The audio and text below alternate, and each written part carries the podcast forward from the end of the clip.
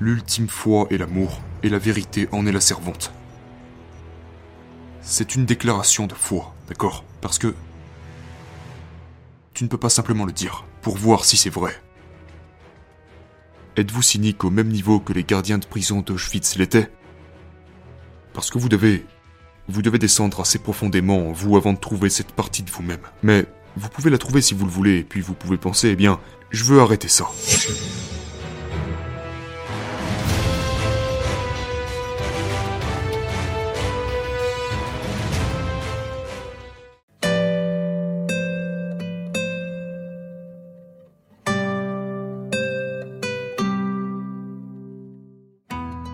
Quel est, selon vous, le sens de tout cela?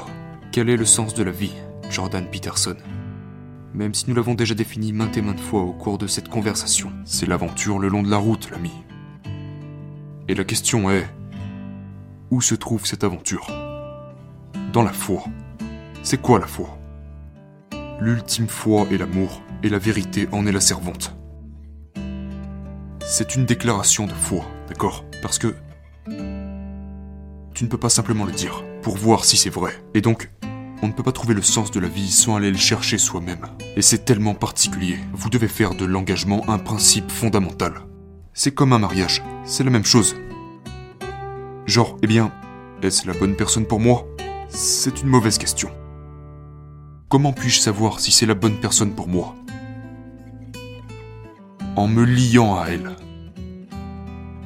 Et c'est certainement aussi vrai pour la vie vous vous y engagez. Et plus vous vous y attachez, plus vous découvrez ce qu'elle est. C'est une adhésion vraiment radicale. C'est le symbole du crucifix, et même plus que ça. Parce que comme je l'ai dit, l'histoire complète de la passion n'est pas morte. Ce n'est même pas une mort injuste. Ce n'est même pas la mort injuste et la crucifixion de l'innocent. Qui devient vraiment plutôt horrible. C'est une mort injuste, une mort innocente, accompagnée de trahison et de tyrannie, suivie de l'enfer. Donc c'est une sacrée chose à embrasser radicalement. Je pense que beaucoup de gens placent la vérité comme l'idéal le plus élevé. Et pensent qu'ils peuvent atteindre cet idéal tout en vivant dans un lieu de cynisme et finalement d'évasion de la vie, en se cachant de la vie, en ayant peur de la vie. Et vous avez très justement dit ça que l'amour et le plus grand idéal à atteindre, et la vérité est... c'est sa servante.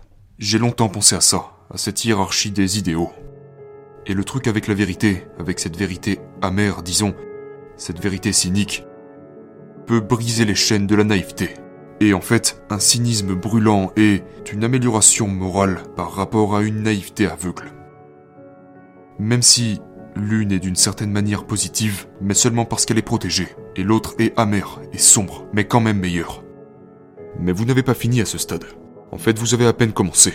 Vous êtes cynique, c'est comme genre, vous n'êtes pas assez cynique.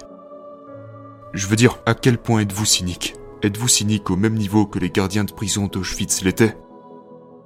Parce que vous devez...